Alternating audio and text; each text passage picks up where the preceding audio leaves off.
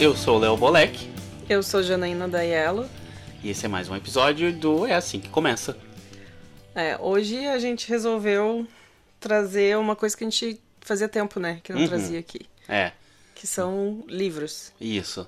E aí a gente vai falar um pouco mais sobre dois livros, na verdade o que cada um leu, né?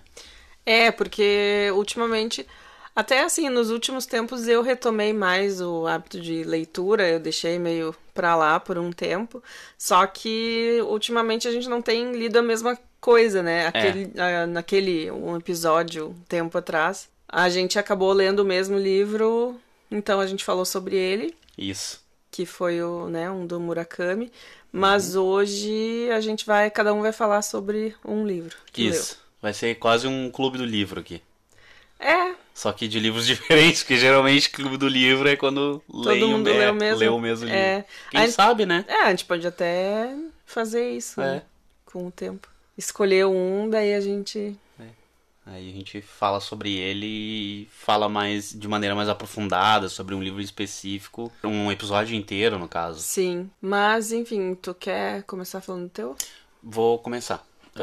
Ah, então, tu deixa? Deixa. Beleza. O livro então que eu li e que eu escolhi foi Eu Robô do Isaac Asimov.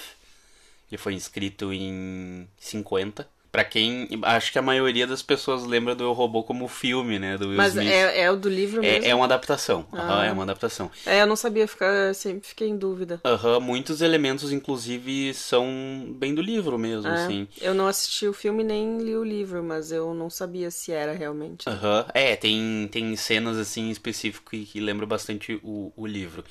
É importante salientar que os robôs do filme, eles parecem muito mais ah, evoluídos que os robôs do, do livro. Os robôs do livro, eles parecem... Sabe aquela ideia cyberpunk de robô, tipo... Pensa numa pessoa dos anos 50 imaginando como seria a tecnologia do futuro. É, eu ia falar que tem a décadas de diferença. né? Isso, Então, isso. Aquela ideia do, por exemplo, 2001, sabe? Ah, Uma Odisseia no espaço, de, de como seria o espaço, de como seriam viagens interestelares e tudo mais. Então, essa é a ideia que o, que o, o Asimov tinha sobre robôs. Inclusive, foi o Asimov, se não me engano, foi o Asimov que criou o termo robô, né? Ah, é? Robótica. aham. O cara era muito pra frente. Ele era químico formado, ele quis fazer biologia, mas ele não gostava de dissecar animais, então ele decidiu fazer química. E aí ele fez química e ele era físico, matemático. E ele ficou bem famoso pelas, pelas ah, dissertações e teses dele, mas o que ele ficou mais famoso, obviamente, são as obras.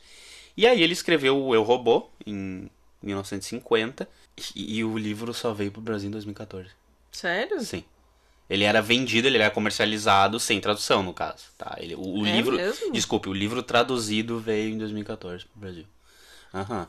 Nossa, o, o Eu e, Robô, e o Eu mesmo, Robô. mesmo o filme é mais antigo que isso, não é? Sim, Pois sim. é. A edição em português veio pro Brasil em 2014.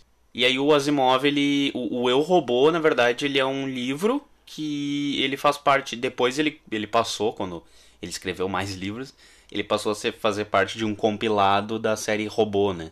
Que é de robótica, livros de robótica que ele, ele trazia. E aí o, o, o livro do Eu Robô, ele traz muitas questões filosóficas sobre a humanidade, sobre as criações da humanidade, né? E quem é fã do Asimov, até quem gosta de, de robótica, inteligência artificial e tudo mais, e ficção científica, eh, conhece as três leis da robótica, né? Que ele trata nesse livro do Robô.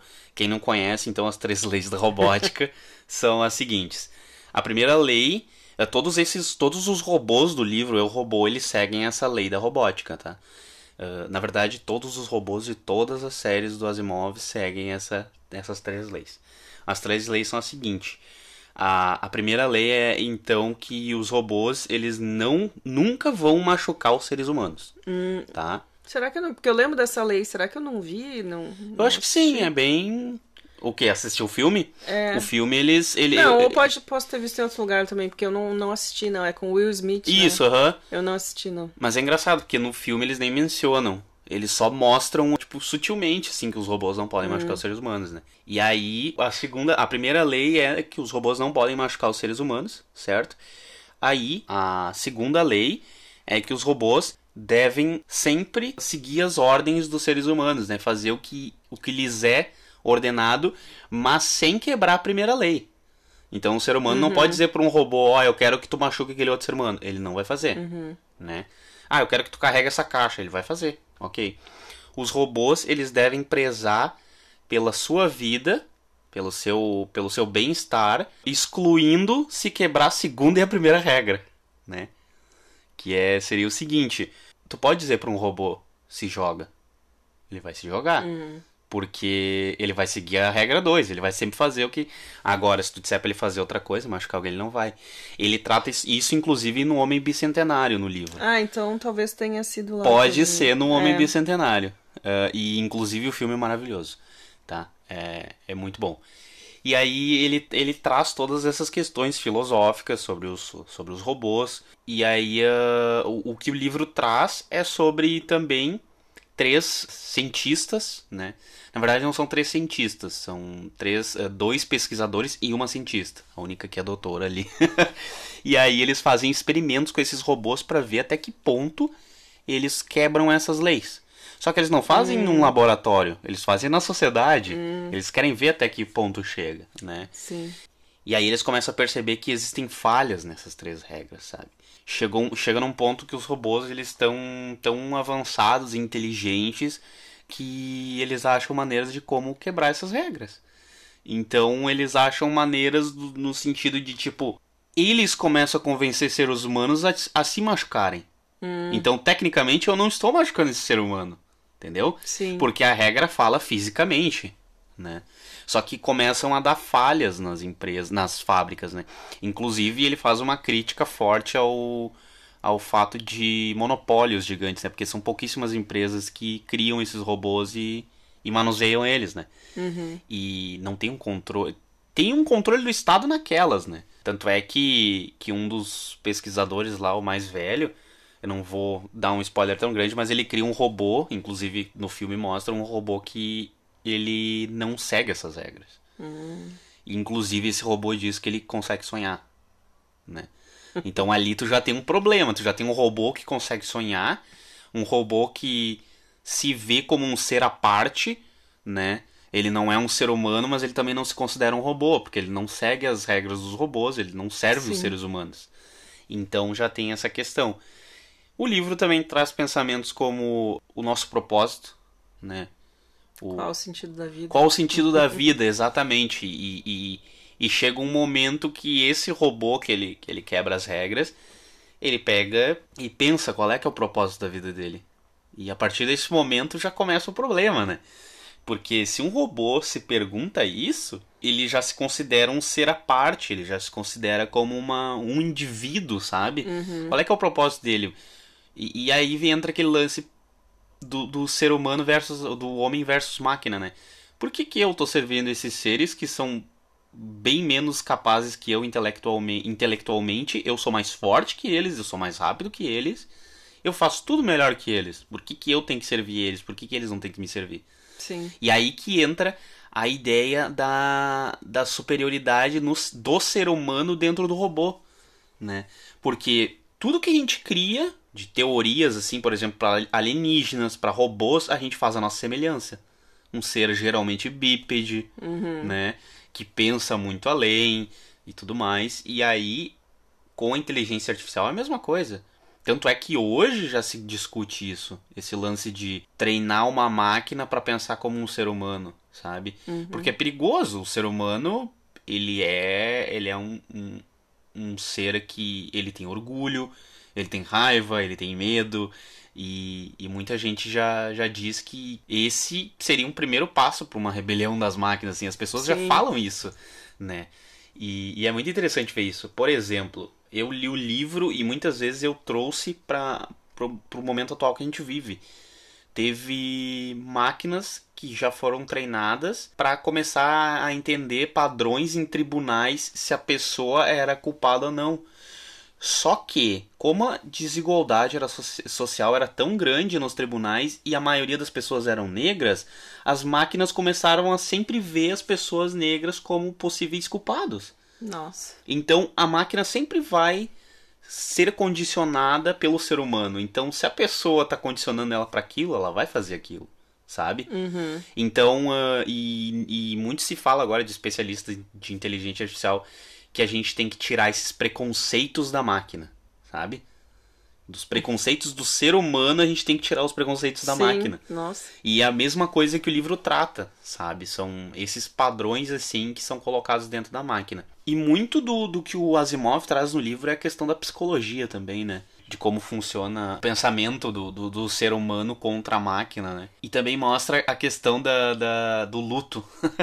do luto por uma coisa que não, talvez por exemplo, tem, tem uma parte do livro que um dos robôs, ele tecnicamente ele é desativado, ele morre, Uhum. entre aspas. E a personagem fica muito triste. E aí o, o marido dela diz que, como assim tu tá triste? Ele é uma máquina, não tem que ficar triste por ele. Mas a gente pega, a gente pega Se apega. se apega, exatamente, pega. é, a gente realmente se apega, né? Agora imagina tu tem um robô, tá? Ele é bípede, ele fala contigo, ele conversa, e não é uma conversa do tipo a gente tá acostumado agora com inteligências artificiais que, sei lá, elas só respondem geralmente o que tu, tu pergunta. São. Ali no livro do Asimov são inteligências artificiais avançadas, elas falam contigo, elas, eh, elas vão além na conversa, sabe? Sim. E, enfim, aí ela perde o, o, o robô e ela fica muito triste porque parece que ela perdeu alguém, algum, um ser humano, né? E, e isso é muito interessante.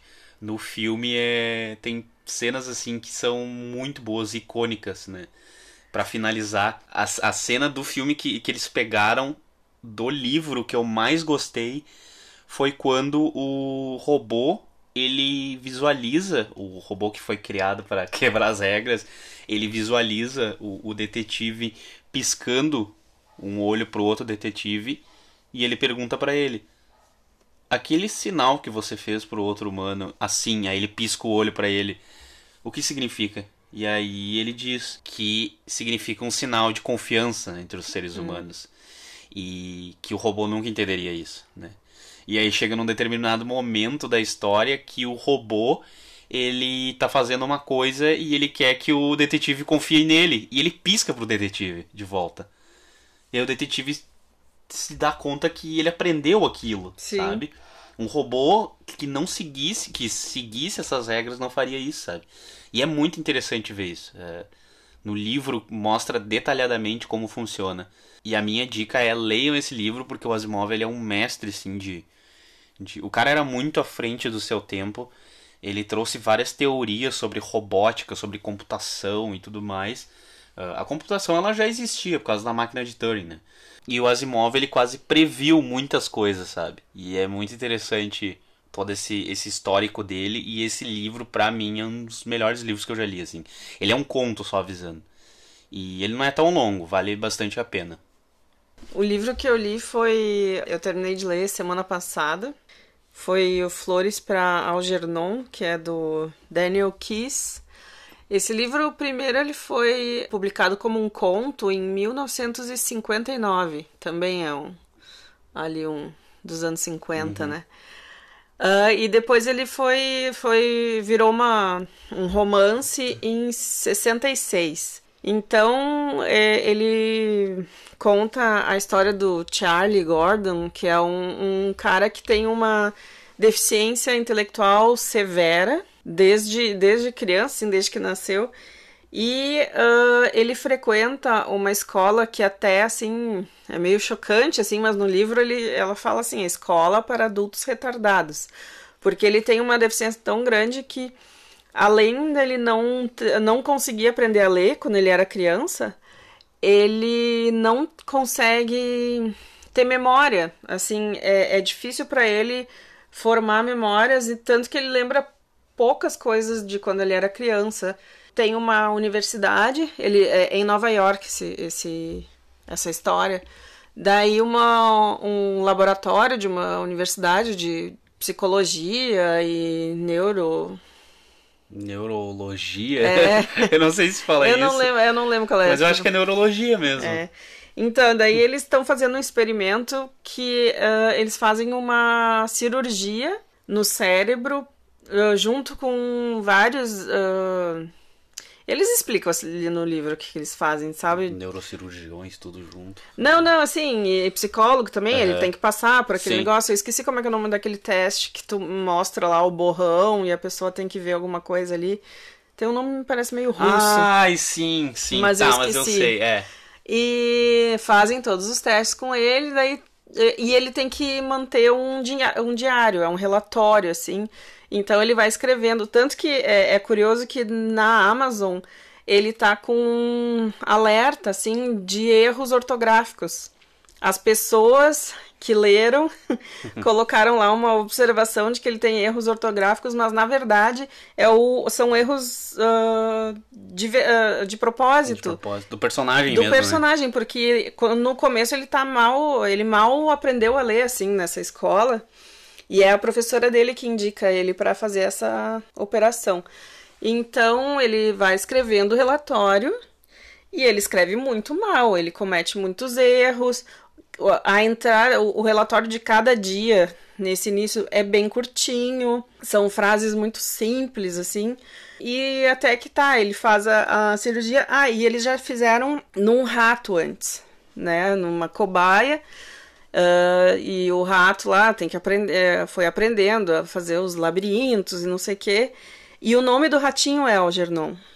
Por isso, né, tem, tem, tem ligação. Então, daí o Charlie faz a, a, a operação e ele começa a ficar. Tu, tu começa a ver. É muito interessante que tu começa a ver.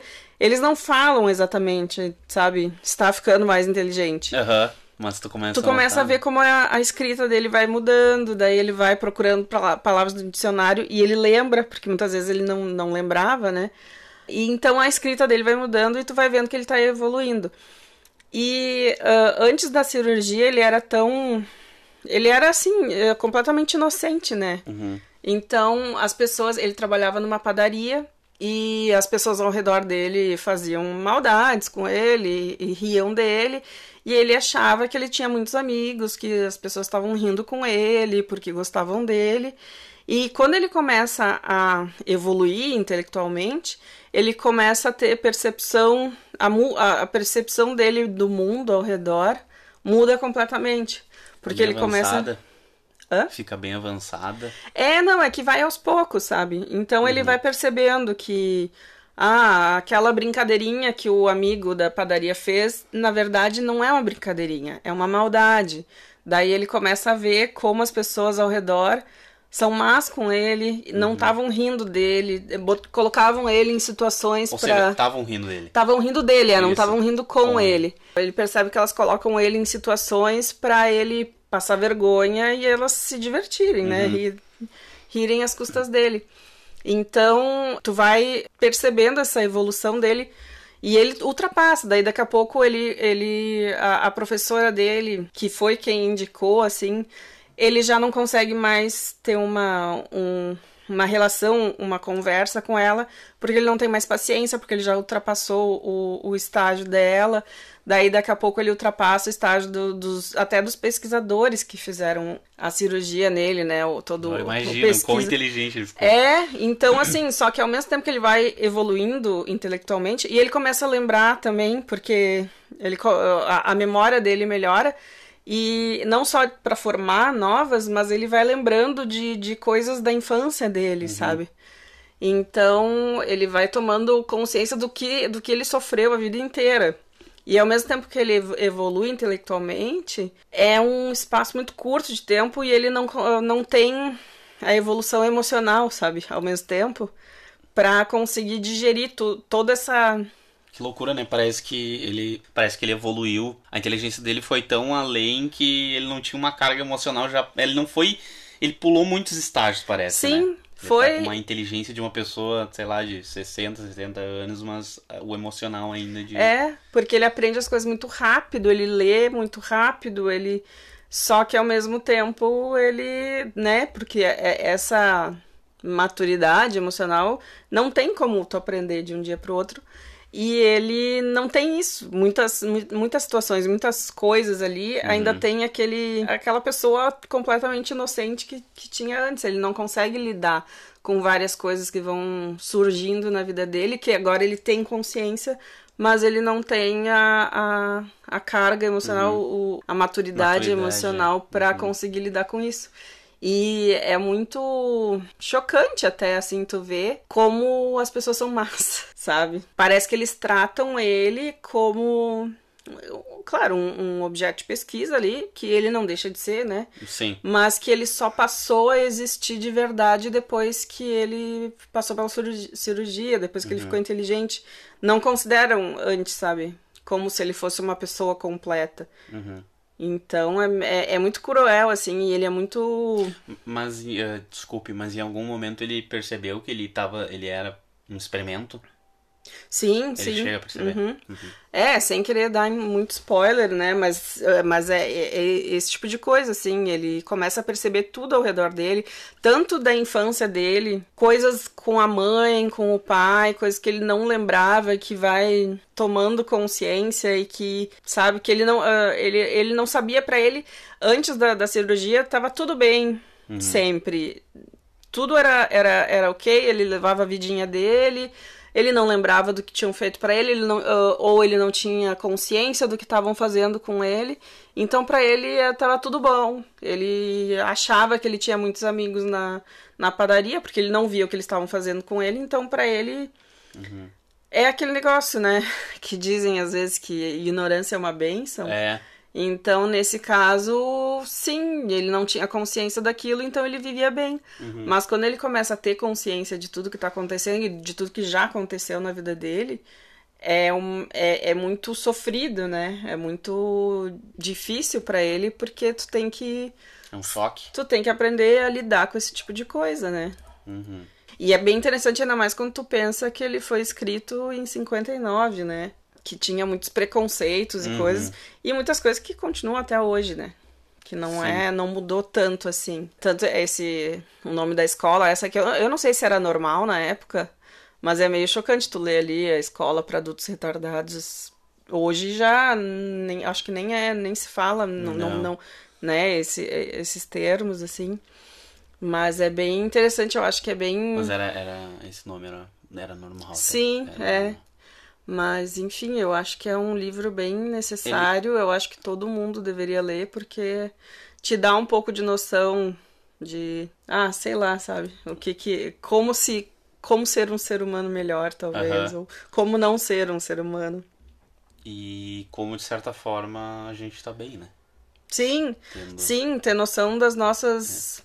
capacidades e como É. tudo, a gente é capaz de, sei lá, de aprender as coisas. de- Sim, imagina sabe? o que é tu não, tu não ter capacidade de conseguir aprender a ler. É.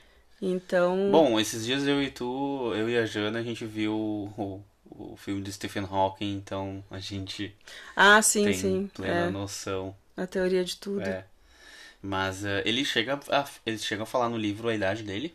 Não. Não chegam. Eu fiquei Não. curioso, na verdade. Pois é, eles não falam. Dá a entender que ele tem em torno de 30 anos. Aham. Acho. Posso estar muito errado se fui eu que puxei pra esse lado. Sim. Mas eu acho que é em torno disso. Uhum. É porque eu fiquei curioso, na verdade, sobre É. a idade dele e tudo mais. Não, eu acho que é por aí e. Ah, eu não vou dizer o que, que acontece no final, como é que se. e por que o nome. O... Tu entende o nome da, da- do, do- o título do livro bem no finalzinho, acho que na última página.